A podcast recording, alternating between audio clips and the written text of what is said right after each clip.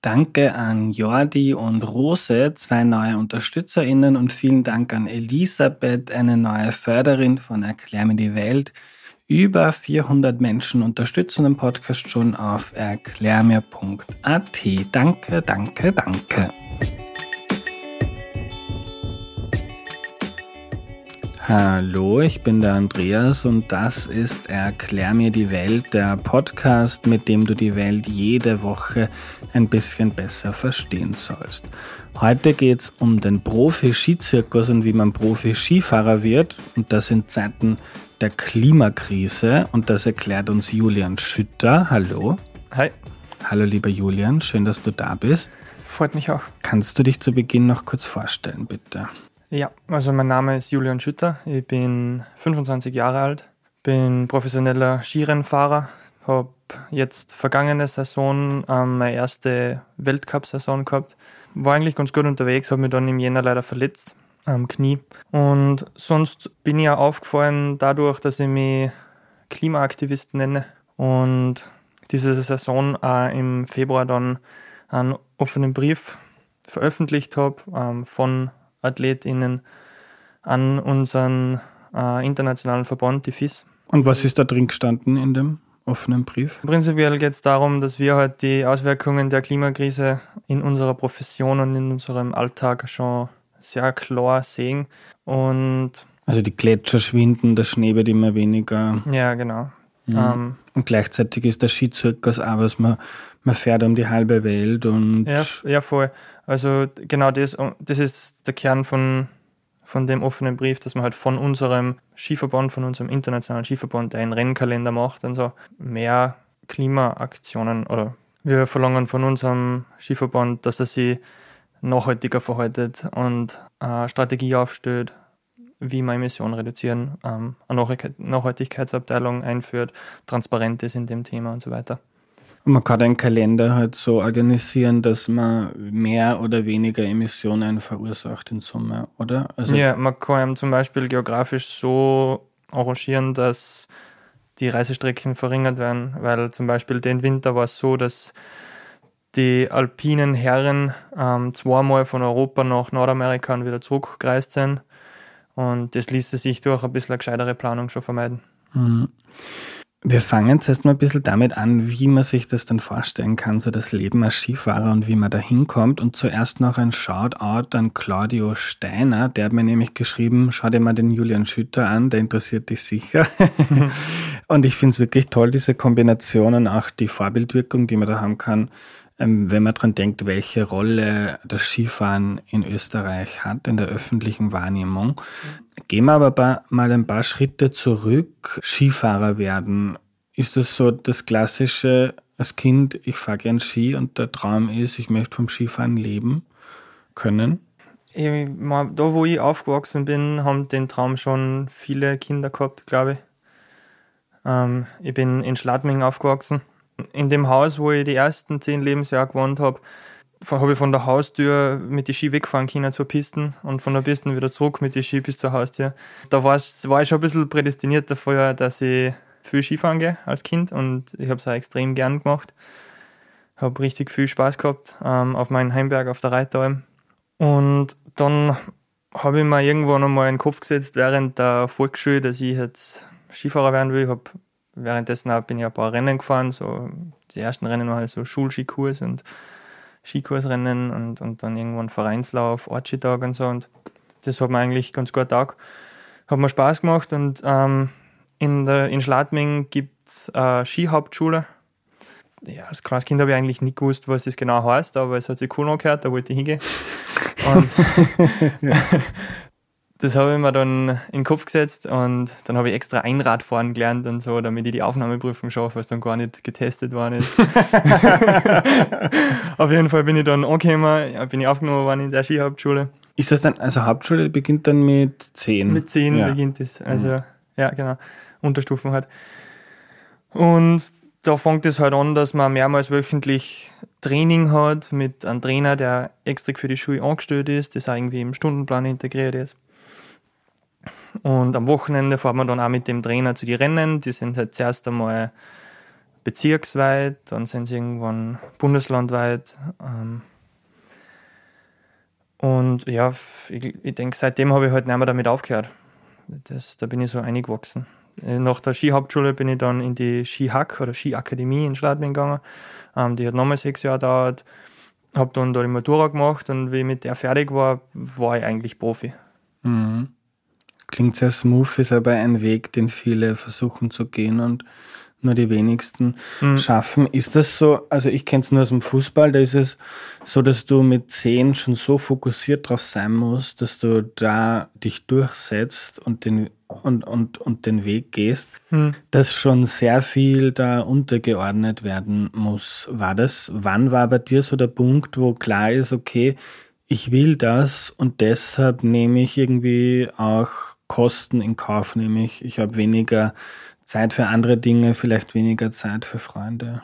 Ja, dass ich das wirklich will, das, die Entscheidung habe ich schon relativ früh gefällt. Wie gesagt, jetzt nicht wirklich aus ähm, logischen Argumenten, sondern einfach, weil es das cool angehört hat für mich. und zu der Zeit, wie ich so in die Hauptschule gegangen bin, so zwischen 10 und 14, ähm, habe ich irgendwie das Gefühl gehabt, ich verzichte eigentlich schon auf ziemlich viel. Jetzt rückblickend schäme mich ein bisschen für die Aussagen, weil im Endeffekt ist mir extrem gut gegangen. Ich habe so viel Zeit draußen verbracht mit meinen Freunden beim Skifahren. Ähm, ich wüsste nicht, was ich eigentlich rückblickend lieber da hätte. Und ja, deswegen das Herumjammern, was ich damals selber gemacht habe, nervt mich jetzt eher ein bisschen, weil es schon äh, ähm, Ja, und wenn man jetzt Skifahrer oder Skifahrerin werden möchte, was ist denn wichtig? Man muss körperlich gut in Schuss sein, man muss beweglich sein. Was muss man lernen, damit man Skifahrerin werden kann? Ja, man braucht schon eine gewisse Grundfitness, aber vor allem in jungen Jahren ist eher wichtiger, dass man einfach Skifahren geht. Also, und da geht es auch gar nicht darum, dass man jetzt viel Stangen trainiert oder so, sondern ähm, ist, da geht es hauptsächlich darum, dass man, dass man sie mit zwei Bretteln im Schnee bewegt und dabei Spaß hat und das gern macht. Und ob das jetzt im Gelände, im, im Tiefschnee, auf der Buckelpisten oder halt in einem ähm, Riesendorlauf oder so ist, ist nebensächlich. Ähm, es gibt schon so ähm, Kinder, die ziemlich früh darauf gedrillt werden, ähm, nur Stangen zu trainieren und, und aus denen man richtig so einen Rennfahrer machen will, so dieser, dieser gebaute Rennfahrer. Und die, die, diese Kinder ähm, stehen in weiterer Folge irgendwann an, weil es technisch ähm, nicht so vielseitig sind wie Leute, die einfach alles machen mhm. auf Ski und, und irgendwie vielseitiger in Anführungszeichen ausgebildet sind auf Ski, einfach weil es nicht diesen strikten Plan gehabt haben, sondern einfach gemacht haben, was einer Spaß macht und ähm, somit halt auch in unvorhersehbaren Situationen richtig reagieren können, was im Skifahren schon wichtig ist. Mhm. Weil halt es sind die Bedingungen sind sehr variabel. Ähm, es, es, es gibt so viele unterschiedliche Einfluss, Einflussfaktoren, die man einfach nicht berechnen kann oder oft nicht genau so trainieren oder üben kann. Und deswegen kommt es stark darauf an, dass man einfach situationsbedingt ähm, sich richtig verhält. Und das lernt man halt nicht absichtlich oder geplant. Mhm. Das passiert einfach. Und, ja. und, und, und neben dem, also was lernt man in der Schule, was man dann nicht selber beim Skifahren lernen kann? Ähm, sportlich jetzt. Genau, also für deinen Weg zum Profi, du bist ja auf diese Schule gegangen, die war wahrscheinlich nützlich ja. auf deinem Weg. Ja.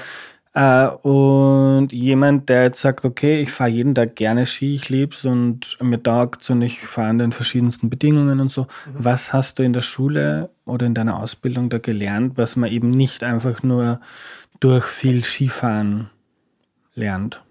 Ah, ich glaube, da geht es mehr um, um Disziplin, um einen geregelten Trainingsplan zu haben und, sie auch, und auch zu lernen, sie daran zu halten. Weil vor allem ab einem Alter, wo ich schätze mal so ab 14 Jahren circa, sollte man schon einen sehr geregelten Trainingsplan haben, vor allem was Kondimäßig, also Konditraining, Konditionstraining angeht. Also eigentlich das Trockentraining ist jetzt Ausdauer, Kraft und so. Um da bestimmte Basis aufzubauen, von der man halt sehr lang dann zehrt. Ich glaube, es macht auch einen großen Unterschied, wie hoch jetzt dein Trainingsalter ist. Das heißt, wie lang du schon in diesem Trainingsalltag bist, weil du halt auch Sachen lernst wie Disziplin und so und weil du halt auch eine Grundlage, Ausdauer, Grundlage, Kraft aufbaust, ähm, auf das dann ähm, aufbauen kannst, wenn es einmal wirklich ernst wird und wenn es dann ähm, ja, ein Profi wirst. Ja.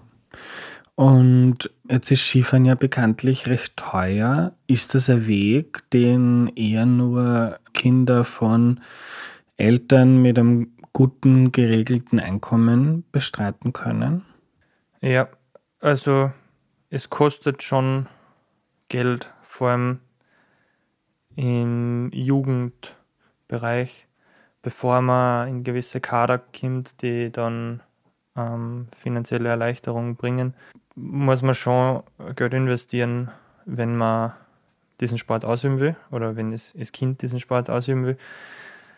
Ähm, ich habe schon KollegInnen gehabt, die jetzt nicht aus den wohlhabendsten Schichten gekommen sind und auch mehrere Geschwister gehabt haben und so. Und das ist sich schon irgendwie ausgegangen, aber schon schwierig.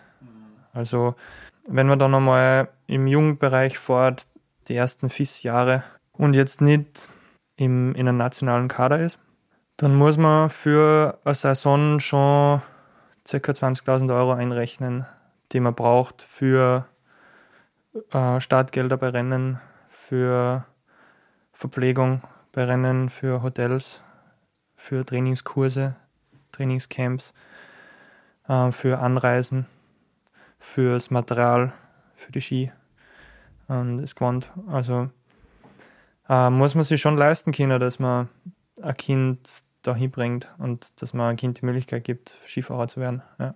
Und Kader heißt dann, es gibt einen Skiverband und in verschiedensten Altersstufen wählt man quasi die besten, talentiertesten SkifahrerInnen aus und die kriegen dann quasi Training und kommen in Programme, um die zu entwickeln. Ja, genau. Also es gibt eigentlich schon in den frühen Rennschichten oder in den frühen Jahren gibt es auch schon Kader. Also die ersten Kader die war halt so der Bezirkskader, da, wo man halt bezirksweite Rennen gefahren ist. Wenn man dann aufsteigt in die Bundesländerweiten Rennen, ähm, ist man im Landeskader. In diesem Landeskader bleibt man dann, bis man in ÖSV-Kader aufsteigt. Also man fliegt halt aus dem Landeskader, dann man kann auch kaderlos sein und ähm, Rennen fahren. Aber diese Kader gibt's. Und so, dass wirklich eine finanzielle Erleichterung gibt, ist, also Landeskader und Bezirkskader, die stellen auch schon Trainer an und haben eine gewisse Förderung. Also es ist immer besser im Kader zu sein wie nicht. Aber so richtige finanzielle Erleichterung erfährst dann eher erst im ÖSV-Kader. Und wann war, wann war bei dir der Schritt, wo du sagst, jetzt, also jetzt bist du offiziell ein Profi? Also für mich hat es sich so angefühlt, wie ich halt mit der Schule fertig geworden bin, wie ich die Motorrad gemacht habe und dann eigentlich mich zu 100% aufs Skifahren konzentrieren habe können. Zu der Zeit war ich ja schon erfolgreich genug, dass ich mich finanzieren kann selber. Also dass ich finanziell unabhängig war durch Skifahren. Das geht dann durch Preisgelder oder wie? Mhm, hauptsächlich durch so Fördermaßnahmen von im weitesten Sinn Österreich. Also die Sportförderung in Österreich funktioniert so, dass halt, ich schätze mal, vom Sportministerium ein bestimmtes Budget kommt. Und dann überlegen sie sich, wie bringen wir das jetzt am besten an die Sportler. Und es wird so gemacht, dass bestimmte Institutionen vom Staat ähm, dieses Geld kriegen. Und das sind jetzt bei uns in Österreich ähm, der Zoll, also das Finanzamt, die Polizei und das Bundesheer. Und die stellen dann mehr oder weniger die SportlerInnen an. Ähm, ich bin beim Bundesheer, jetzt seit vier Jahren. Hab, bin da ganz normal angestellt wie ein normaler Soldat. Habe ähm, soziale Absicherung, habe ein geregeltes Einkommen. Und zusätzlich zu dem äh, kommen dann noch Sponsoreneinnahmen und Preisgelder. Okay, das heißt, wenn man es in diese Kategorie geschafft hat, dann du hast einen Angestelltenlohn und dann quasi du hast es geschafft, jetzt kannst du vom Skifahren leben. Mhm. Und da muss man seine Leistungen bringen, damit man da drinnen bleibt oder idealerweise steigt man auf, man kriegt mehr Öffentlichkeit, man kriegt gute Sponsorendeals, man kriegt gute Preisgelder mhm. Und irgendwann wird man berühmt und reich. so ungefähr, ja. also ja, das ist halt der ideale Weg, aber so, das schaffen halt wenige. Also auch was du vorher gesagt hast, dass man das, diesen Weg, den ich gegangen bin, der Herr, der hört sich jetzt ziemlich smooth an, aber es haben sehr viele ähm, Kolleginnen von mir, die was gemeinsam mit mir angefangen haben, all diesen, dieses Ziel verfolgt und sind, und die meisten davon sind halt früher oder später ähm, daran gescheitert. Also daran scheitern ist jetzt irgendwie ähm, ein hartes Wort. Ich glaube, es gibt wenige, die bereuen, dass sie das probiert haben weil es halt auch ganz, ganz eine gute Lebensschule ist, denke ich. Weil es eine schöne Zeit war von Anfang an. Aber ja, es schaffen bis daher, wo ich jetzt bin, schon ziemlich wenig eigentlich. Ähm, wofür ich sehr dankbar bin, dass ich das schaffen habe dürfen. Warum ist es eine gute Lebensschule? Was lernt man da fürs Leben? Hm, die meisten, die mit mir äh, angefangen haben, waren auch, also bei der Skihauptschule in, in Schladming, da ist, da ist ein Internat dabei, weil sowas gibt es halt nicht sehr oft und da kommen halt Kinder von weiter weg auch hin, um in die Schule zu gehen. Und ich denke, mit zehn in ein Internat zu kommen, ist schon mal eine Herausforderung, ähm, durch die man auch ziemlich wachsen kann. Und ja, einfach diesen, diesen Sport auszuüben, im, im Wettkampf gegen andere zu sein, gleichzeitig mit diesen Menschen auch befreundet zu sein, das hat schon Konfliktpotenzial und durch die Lösung dieser Konflikte halt auch Lernpotenzial, denke mhm. ich. Du hast vorhin gesagt, das war jetzt deine, du hast dann deine erste Weltcup-Saison mhm. gehabt. Da kann man sagen, da, da haben wir es dann geschafft, oder? Das ist die oberste Liga, in der man mitfahren kann. Das ist die oberste Liga von unserem Sport, ja. Aber ich, ich würde jetzt nicht behaupten, dass ich es geschafft habe, nur weil ich da bei ein paar Rennen am Start war. Mhm. Also das Ziel war schon, dass ich mich da an der, an der Weltspitze etablieren kann. Aber Verstehe ich total, aber cool ist es trotzdem, oder? Da ja, sehr. Also äh, aus meiner Position jetzt ist, kann ich es jetzt nicht so wertschätzen, wie ich es vielleicht sollte. Einfach weil ich die Ziele vor mir sehe, die ich noch erreichen will und mich jetzt nicht mit dem zufrieden mhm. geben will, zu 100 Prozent zumindest, wo, was ich schon erreicht habe. Aber wenn ich jetzt so zurückdenke an, weiß ich nicht, den zehnjährigen Julian, ähm, der war schon äh, gewaltig stolz, glaube ich, für aber, das, was ich bis jetzt ja. gemacht habe. Aber das braucht man ein bisschen, oder? Dass man diesen Biss und immer mehr und weil sonst kann man in so einem kompetitiven Feld wenig.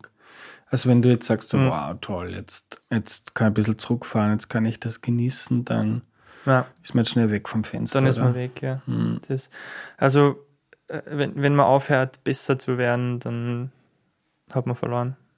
Dann ist man fertig.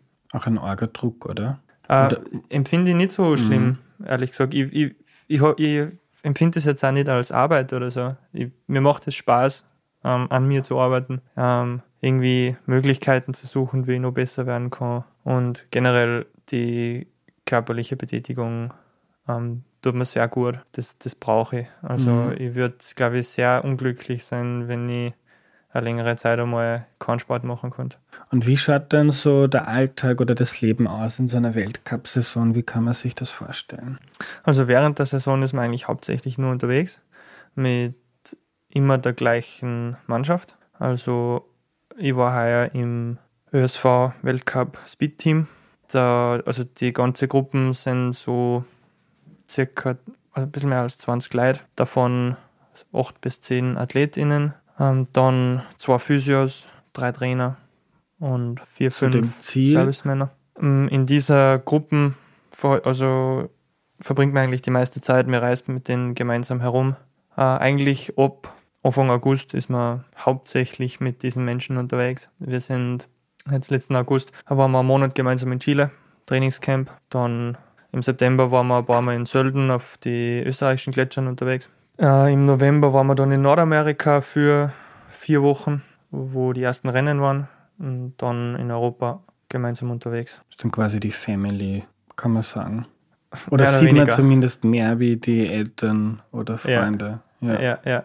man sieht schon sehr viel. Und also dann fahrt ihr oder fliegt ihr wahrscheinlich weil es dort ein Rennen gibt oder weil, weil dort Training ist. Und mhm. wenn du dich jetzt auf eine Saison vorbereitest oder nach Chile fährst, wie, wie schaut dann dort dein Tag aus?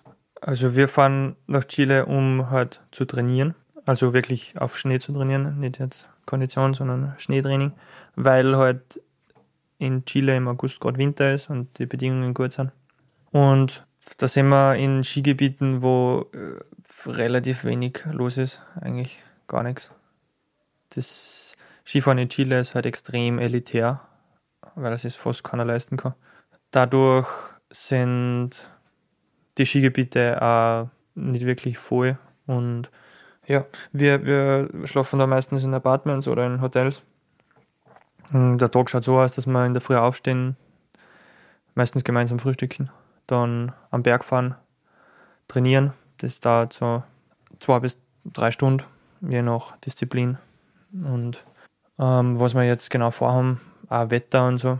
Ähm, dann gehen wir runter vom Berg, gehen wir Mittagessen. Meistens geht es wahrscheinlich ein dann kurzes nicht. Mittagsschlaf los. Entschuldigung fürs Unterbrechen, aber wahrscheinlich nicht so wie ich früher beim Skifahren in die Hütte und Berner Würstel mit Pommes. Naja, sollte. also kann schon sein, dass wir in einer Skihütte essen, aber die kochen dann meistens für uns extra. So, so ungefähr, wie es wir haben wollen. Habt ihr da einen gewissen Ernährungsplan?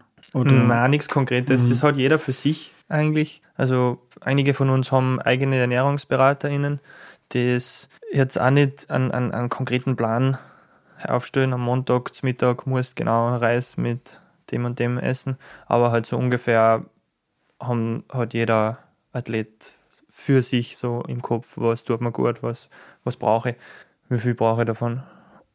Und dann versuchen wir halt, also dann versuchen wir eigentlich immer selber für sich das auszuholen, was, was wir gerade brauchen. Also, mhm. ja, und, und wir probieren halt auch was zu essen, was für jeden passt. Wenn wir jetzt irgendwie einen Koch haben, der für uns was macht, dann probieren wir uns halt das so zu wünschen, dass für jeden passt. Du bist Vegetarier, habe ich gelesen, oder? Genau. Mhm. Der einzige im Team. Mhm. Ist das irgendwie, also es gibt ja auch so vegane Extremsportler und Bodybuilder. Ist mhm. es in irgendeiner Form schwieriger oder ist, spielt das überhaupt keine Rolle? Also ich bin eigentlich auch hauptsächlich vegan. Wenn ich jetzt daheim bin und selber koche, dann ist das eigentlich alles vegan.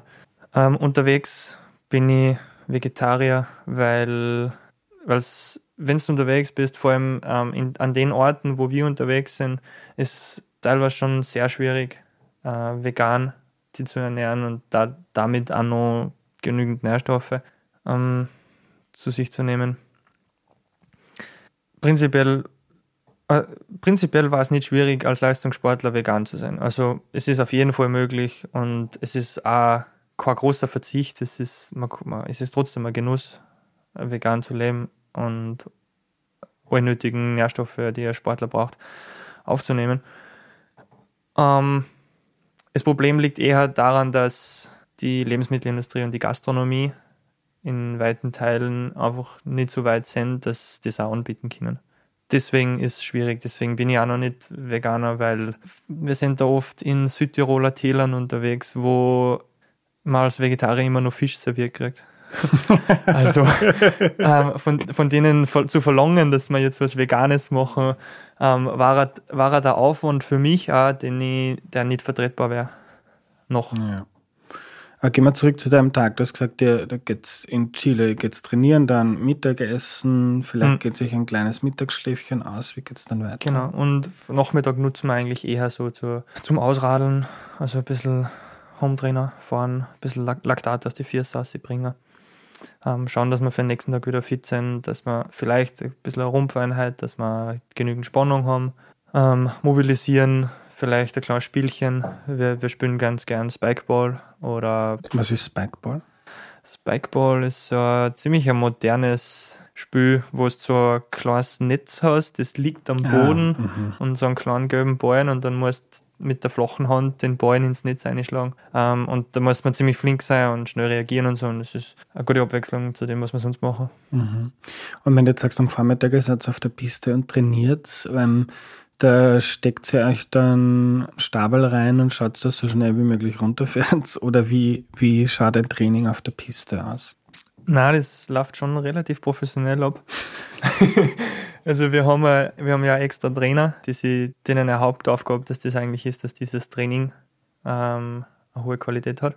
Und die fahren meistens schon ein paar Tage vorher das erste Mal auf die Pisten, schauen sich den Untergrund an. Manchmal werden sie auch gemeinsam mit dem Skigebiet dann dafür sorgen, dass die, dass die Pisten äh, hart ist und die Bedingungen so sind, wie, wie wir uns das wünschen. Wir versuchen halt im Training immer so gut es geht, Rennbedingungen zu simulieren, dass wir uns auf die Rennen, auf die wir uns vorbereiten, auch gut einstellen können und dass wir das auch üben können. Wir, also die, die Stangen setzen dann auch die Trainer hin und es ist auch immer wer dafür zuständig, dass eine Zeitnehmung steht. Also es werden eigentlich alle Fahrten mitgestoppt, um es vergleichbar zu machen. Bei so einem Training wird auch oft Material getestet, dann fahre ich mit einem anderen Ski, fahre ich mit einem anderen Schuh, probiere da was. Das, dafür brauche ich halt dann auch die Zeitnehmung, dass ich das irgendwie vergleichen kann, dass es nicht nur aufs äh, subjektive Gefühl entschieden wird. Es wird dann auch jede Fahrt ziemlich mitgefilmt. Also unsere Trainer haben eigene Kameras dabei, oft mit mehreren Kamerapositionen, wo, wo die die Fahrten auch mitgefilmt werden und dann am Nachmittag oder am Abend dann wird da dann auch gemeinsam mit den Trainern analysiert. Ja, wir fahren da je nach Länge vom Lauf und je nach je nachdem wie fit das wir noch sind, wie viel, wie viel Tag das wir schon in die Füße haben und so, fahren wir dann vier bis acht Fahrten und ähm, der Lauf wird dann auch wieder von den Trainern abgebaut. Vor, also bevor wir im Lauf einfahren, da wir uns halt gescheit aufwärmen und fahren uns ein paar Fahrten ein frei, also Einfahren kann man sich so vorstellen, dass man einfach auf der Piste ohne Tore ein paar Schwünge zieht, sie an den Untergrund gewöhnt, vielleicht ein paar Technikübungen fährt ähm, und dann parat zum sein für den ersten Lauf schon, weil auch die erste Fahrt beim Training sollte ähm, schon rennmäßig sein und da sollte man schon parat sein und am Start. Mhm. Also es war ein Trainingstag und jetzt ein Renntag. Wie, wie läuft der ab? Hm, bei den Renntagen dauert das ein bisschen länger gefühlt. Also da fährt man mal, das ist auch unterschiedlich. Ähm, es kommt halt auf, auf, die, auf die Planung auf den, aufs Programm vom Rennen, ob wie die Uhrzeiten gesetzt werden. Das ist schon relativ unterschiedlich von Rennen zu Rennen. Aber prinzipiell steht man halt auf, isst Vorstück, fährt einmal auf die Pisten, ähm, macht das Einfahren, wärmt sie auf, besichtigt den Lauf. Das das macht man im Training auch, aber wird meistens nicht so ernst genommen, es eigentlich von der Professionalität her ausbaufähig ist. das könnte man im Training auch noch besser simulieren. Aber man, man besichtigt den Lauf beim Rennen, merkt sie den, äh, je nachdem wie bekannt und gut man ist, hab, gibt man im Ziel vielleicht noch ein paar Interviews vorm Rennen. Ähm, dann fährt man entweder nochmal ins Hotel, wenn genug Zeit ist, oder man fährt gleich am Start auf, äh, bereitet sich vor, wärmt sie auf, macht ein paar Übungen und fahrt dann das Rennen. Und dann kommt es noch darauf an, äh, was für Disziplin das, das ist. Es, die technischen Disziplinen, Slalom und Riesendalauf, ähm, haben immer zwei Durchgänge. Das heißt, man macht eigentlich nach diesem ersten Durchgang nochmal genau das Gleiche, dass man wieder auffährt, in einen Lauf besichtigt, wieder auffährt und den zweiten Durchgang fährt. Bei den Speed-Disziplinen Super-G und Abfahrt ähm, fährt man nur einen Lauf. Und ja, dann im Ziel ist dann, wenn man, wenn es erfolgreich war, gibt es dann noch, oder für die, die erfolgreich waren, für die ersten drei meistens, gibt es dann noch eine Flower Ceremony im Ziel bei den Weltcup-Rennen. Dann fahren wir wieder ins Hotel, wieder in geplanten Ablauf, ähm, vorbereiten auf den nächsten Tag, falls am nächsten Tag auch noch was ansteht, ähm, ausrollen, ein bisschen entspannen. Siegerehrung. Idealerweise. Idealerweise.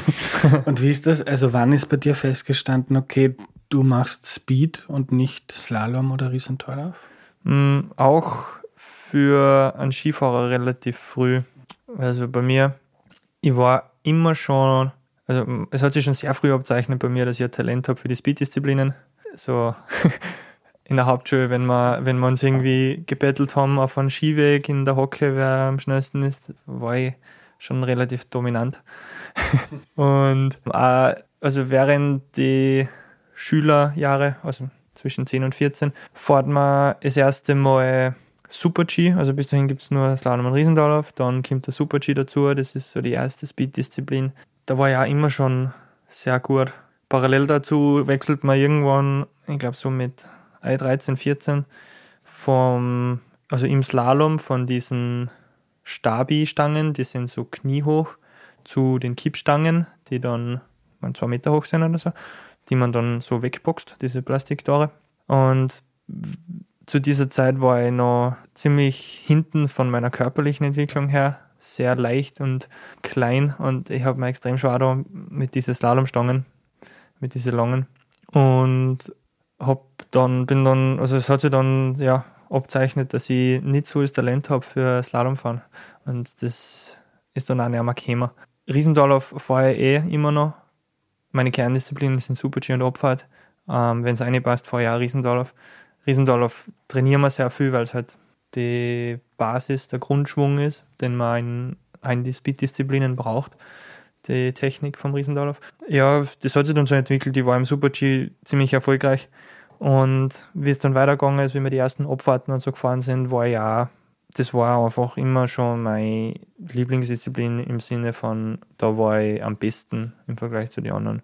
Und während, während, während Jugendzeiten ich, hat sich das dann schon, also haben wir das auch absichtlich dann schon forciert, dass wir mehr auf die Speed-Disziplinen gingen. Ich war 2019 Junioren-Vize-Weltmeister in der Abfahrt und ja, dann hat es, hat sich so entwickelt, dass ich schon in Teams gekommen bin, die mehr auf Abfahrt gegangen sind, wo wirklich, also Abfahrt und Super-G, wo wirklich schon Speed-Spezialisten äh, eine eigene Gruppe gekriegt haben.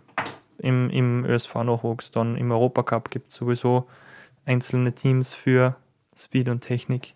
Spezialisten und ja. Du und das Besichtigen, das schaut ja zumindest im Slalom oft witzig aus, wenn dann die SkifahrerInnen da stehen und so im Kopf den ganzen Lauf durchgehen. Hm. Was macht oder du schaust da an, erstens da die Abfolge der Tore und dann wo ist eisig oder wie sind die Bedingungen, was macht man da genau? Ja, genau, also man prägt sie den Lauf ein. Da geht es darum, wie, wie, wie sind die Torabstände, wie schätze ich die Geschwindigkeit ein? Also ja, ist wieder ein bisschen zu differenzieren zwischen die Technik und die Speed-Disziplinen.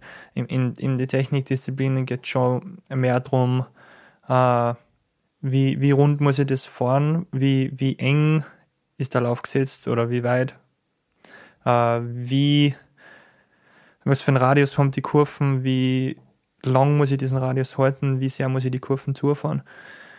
Ähm, man merkt halt ungefähr, wo die Tore stehen, wie es zum Fahren ist, wie der Untergrund ist, wo Übergänge sind, Wellen, ähm, wo es flach ist. Teilweise auch, wenn es einen Übergang zwischen steil ins Flache hat, wo, ob wo kann ich Ski laufen lassen, dass ich ihn meistens Speed ins Flache mitnehme. In die Speed-Disziplinen merkt man sie, also so geht es halt zumindest mir, in die Speed-Disziplinen merke ich immer weniger wo jetzt genau die Tore stehen, sondern da konzentriere ich mich mehr auf, aufs Gelände, in dem ich mich bewege. Ähm, dass ich erstens die, immer die Orientierung habe, wo, wo, wo bin ich gerade, wo ist die nächste enge Kurven oder so. Und zweitens, dass ich das auch optimal nutzen kann, dass ich jede Welle ein bisschen so zum Beschleunigen nutzen kann. Da geht es einfach mehr darum, wo, wo sind jetzt genau die Wellen, wo ist steil, wo ist flach, wo ist vielleicht äh, eisige Stuhl ähm, wo ist Wercher. Ähm, das, das, das, und das, das merkt man sich halt sehr gut, indem man es visualisiert oder imaginiert, kann man es nennen. Ähm, indem man einfach diesem Lauf immer, immer, immer und immer wieder durchgeht und sich dabei auch vorstellt, wie man das selber fährt, damit man das dann ein bisschen automatisiert und im Rennen dann auch genauso umsetzen kann.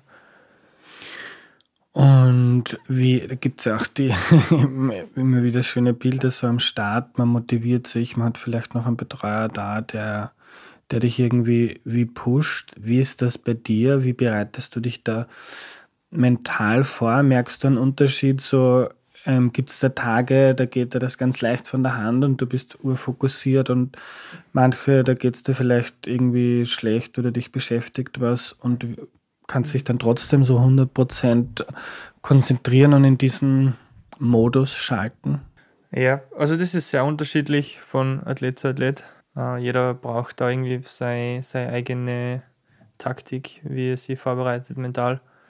Ich, ich mag das eigentlich gar nicht, wenn ich so pusht werde am Start. Also äh, das liegt halt auch an meiner generellen Herangehensweise. Ich probiere halt im Rennen sowie im Training alles gleich zu machen. Also ich probiere mein, das Rennen so gut wie möglich zu simulieren im Training und dann probiere ich aber auch im Rennen nichts anderes zu machen, als ich es im Training gemacht habe. Von dem her, und, und beim Training steht jetzt auch keiner am Start und schreit mir aus. Da hätten unsere Startbetreuer ähm, Schwierigkeiten mit einer Stimme, wenn wir achtmal am Tag fahren und jetzt mal muss er zehn Leute voll ausschreien. Und, und deswegen mag ich es auch nicht so gern, dass, dass ich da ausgeschrien werde oder gepusht werde. Ich, am liebsten ist mir, jeder verhält sich einfach ganz normal, wie wenn es ein stinknormaler Trainingstag war. Äh, wenn ein bisschen der Schmäh läuft, da fühle ich mich am wohlsten.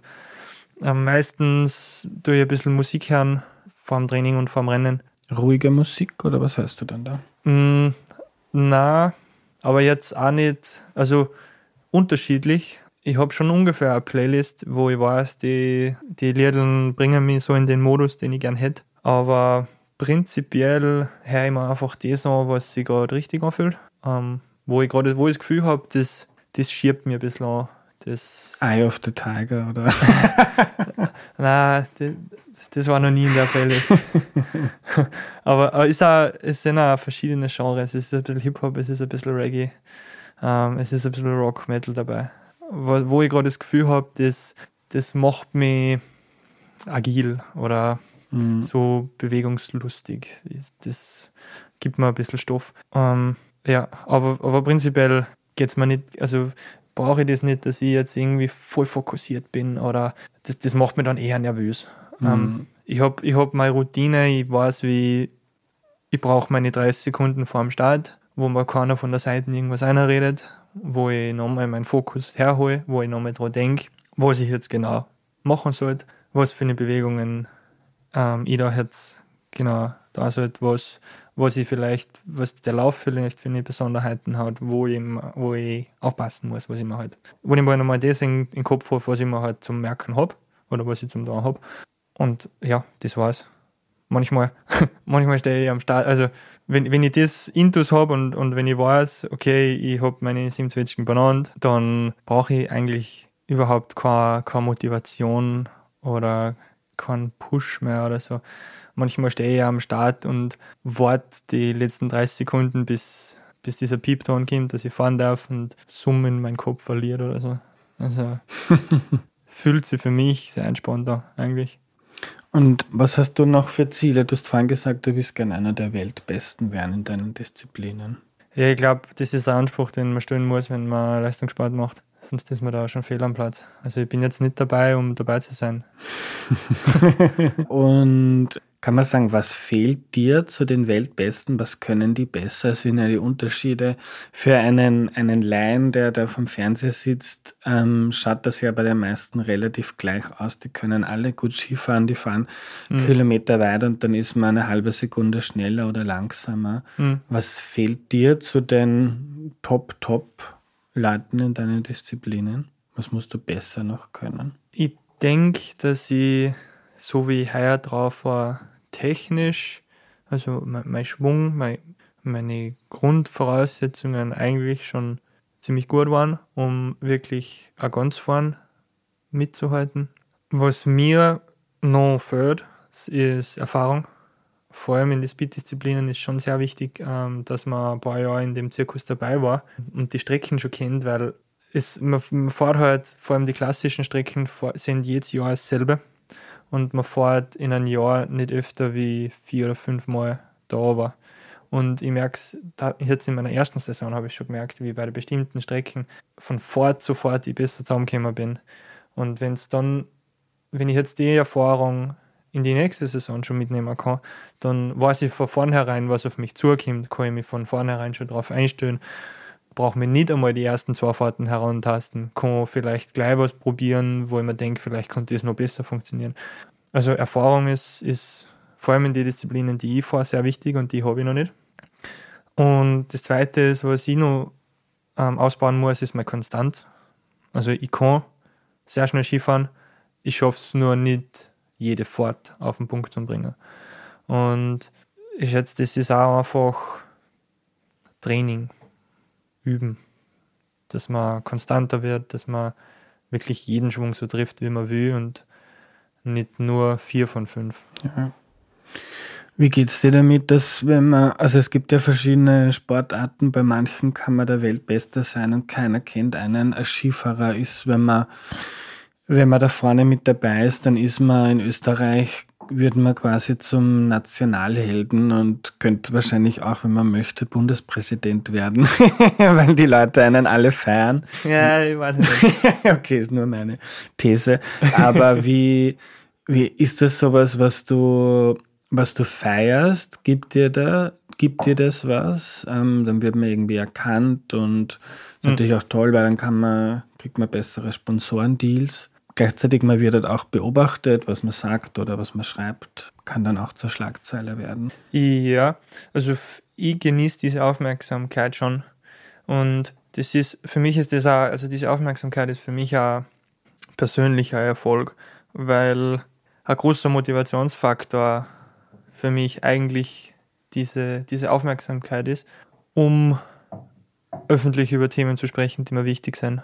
Wenn ich das nicht da konnte oder wenn es diese potenzielle Aussicht darauf nicht geben würde, würde ich wahrscheinlich das Ganze schon nicht mehr machen, weil's, weil es von mir selber nicht mehr rechtfertigen konnte. Also, das ist eigentlich meine Hauptmotivationsquelle, diese Aufmerksamkeit, ähm, dass ich Öffentlichkeit habe. Was halt ich ich meine, jetzt so bekannt bin ich jetzt noch nicht, aber was ich mittlerweile schon mitgekriegt habe, ist, dass ein bisschen unangenehm sein kann, wenn man ständig in der Öffentlichkeit erkannt wird, so auf der Straße. Äh, fühlt man sich dann ein bisschen beobachtet, ständig. wenn man einfach nicht mehr diese Anonymität hat. Aber das ist ein kleiner Nachteil, der von für mich vielen großen Vorteilen äh, überschattet wird. Ja. Reden wir noch über das Thema Nachhaltigkeit, weil Skifahren ja da ein total interessanter Bereich ist, weil man sieht in Österreich, der Schnee, es gibt viel weniger Schnee wie früher. Äh, die Gletscher, also ich habe mir das mal angeschaut, minus 50 Prozent Schnee äh, im Vergleich zu von vor, ich glaube, 30 Jahren war die Statistik in Österreich. Die Gletscher verschwinden. Könnt irgendwie sowas, was ich, ähm, wenn ich Vorträge halte über, über den Klimawandel, wo es dann darum geht, zum Beispiel das Landschaftsbild, wo sich manche stören, dass da jetzt ein Windrad steht, mhm. wo ich dann sage, wenn es keine Windräder gibt, äh, dann sind also auch der Klimawandel ändert das Landschaftsbild und dann gibt es halt in Österreich keine Gletscher mehr und dann schaut das Land ein bisschen anders aus, wie wir es alle, alle mögen äh, und lieben. Und gleichzeitig gibt es jetzt sicher auch viele, die dir zuhören und sie denken, ja, okay, Klimaaktivist, aber da, wie kann man da ein Skiprofi sein und dann fliegt man nach Chile zum Trainieren oder zum Rennen nach Nordamerika. Mhm der Skizirkus ist also nicht nur pro, äh, professionell, sondern auch bei allen hatten einfach so gern Skifahren. Die meisten fahren mit dem Auto hin. Wenn man sich die riesen Parkplätze anschaut, dann gibt es noch Kunstschnee, extrem energieintensiv. Wie geht's dir damit und wie, wie gehst du mit diesen Widersprüchen, mit denen wir ja alle selber auch konfrontiert sind, um? Also als Skifahrer ich das halt direkt vor allem die Gletscherschmelze, das ist halt eine Auswirkung, die so unübersehbar ist. Ich kann mich noch erinnern, wie so ja, 10, 11, 12 war, haben bin ich das erste Mal auf einen Gletscher Skifahren gegangen. Das war bei mir daheim in Schlapping, der Dachsteingletscher. Das ist noch relativ gut gegangen, der war noch ziemlich groß, der Gletscher. Da, haben wir ein paar, da waren ein paar Lifte, so ein bisschen weiter oben gegangen.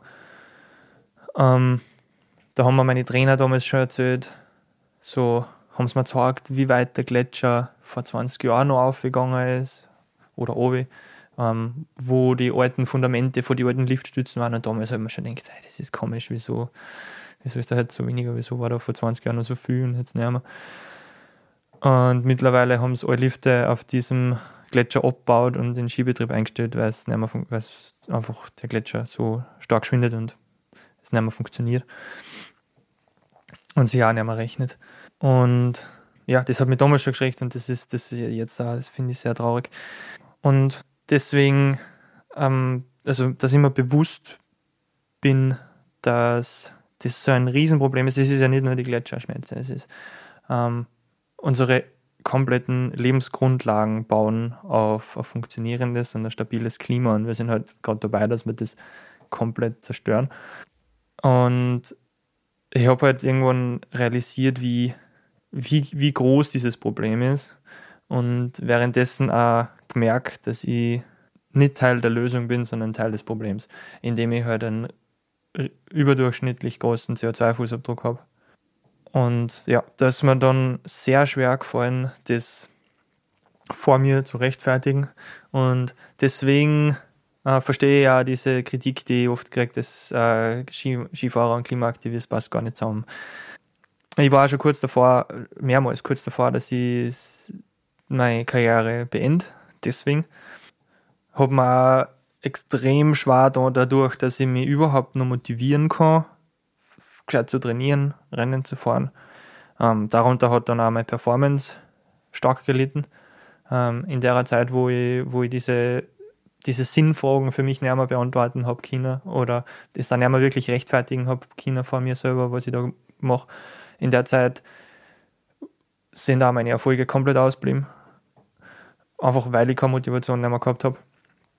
Und ich habe mich dann aber dazu entschieden, dass ich diese Chance nutzen will, ähm, dabei bleiben will, zu versuchen, ähm, bekannt zu werden damit, also erfolgreich und damit bekannt zu werden und dann durch meine Aufmerksamkeit und ähm, die Vorbildwirkung und den Einfluss, den ich dann habe, mehr gut zu erreichen, als ich Schädliches anstelle damit.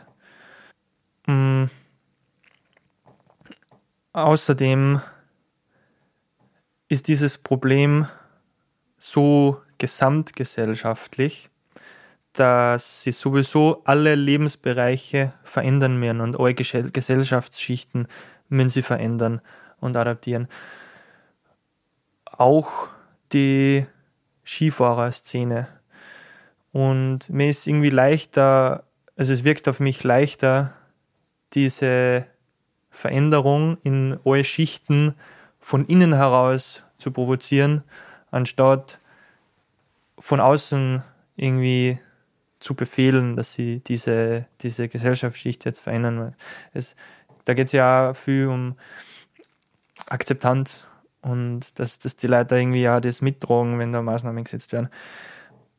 Und deswegen war es eigentlich ein Fehler, wenn alle Menschen, die sich jetzt Sorgen ums Klima und um die Zukunft machen, sich aus Lebensbereichen zurückziehen, die noch nicht nachhaltig sind, weil dann sind in, bleiben in diesen Bereichen äh, die Leute über, die sich halt nicht drum scheren und es verändert sich erst nichts. Ich finde das einen sehr, sehr weisen und coolen Zugang, weil diese, also wenn man jetzt sagen will, die, die, die moralische Reinheit, die man vielleicht anstreben möchte und keiner will ja irgendwie anderen Leuten oder der Erde Schaden zufügen. Aber da, das geht halt, also diese Reinheit gibt es nicht unter den jetzigen Strukturen, weder im Skiverkehr noch irgendwo anders oder wir haben da auch eine Gasheizung in der Wohnung und bin Mieter und kann nichts drin ändern. Also diese moralische Reinheit gibt es nicht und darum muss man schauen, dass man Strukturen verändert und da kannst du einen, einen großen Beitrag dran leisten. Genau, das wäre das wär das Ziel, die Strukturen und die Rahmenbedingungen zu ändern, damit nachhaltig diesen Sport zu betreiben und in weiterer Sicht da nachhaltig zu leben leichter wird, überhaupt erst einmal möglich wird, weil in, unter den gegebenen Bedingungen ist nicht möglich, weder dass man jetzt nachhaltig Leistungssport betreibt oder Skifahrer ist, noch dass man nachhaltig lebt in Österreich. Ich finde es auch geil, wenn du, also wie ich über dich gelesen habe und geschaut, geschaut habe, was man so über dich findet im Internet und so, man dachte, ein, ein Profi-Skifahrer, der sich für höhere CO2-Preise einsetzt, das ist, finde ich einfach genial. ja, das hört man selten in Interviews. Äh, ja, ist, also ist ja wissenschaftlich fundiert, dass das was bringen wird. Ich kriege oft den Vorwurf von Doppelmoral und dazu kann ich nur sagen, Doppelmoral also dieser Vorwurf von Doppel, Doppelmoral, den, den finde ich ein bisschen lächerlich, weil kein Mensch ist perfekt. Jeder Mensch macht Fehler. Also sobald man was falsch macht, kommt ja sofort dieser, dieser Vorwurf von Doppelmoral, man, man handelt nicht nach seinen eigenen Prinzipien oder so. Und also mir kommt für jeder Mensch, der Moral hat, der irgendwie moralisch denkt macht aufgrund von seiner Fehlbarkeit ähm, sie Doppelmoral schuldig. Das heißt, die einzigen, die keine Doppelmoral haben, sind die, die keine Moral haben. Mm. Deswegen, also ja, dieser Vorwurf, den, den kriege ich öfters, aber ja, der, da stehe ich drüber. Ja. Lieber Julian, danke für deine Zeit und das Gespräch. Hm, bitte gerne. Danke, dass Sie da sein haben dürfen.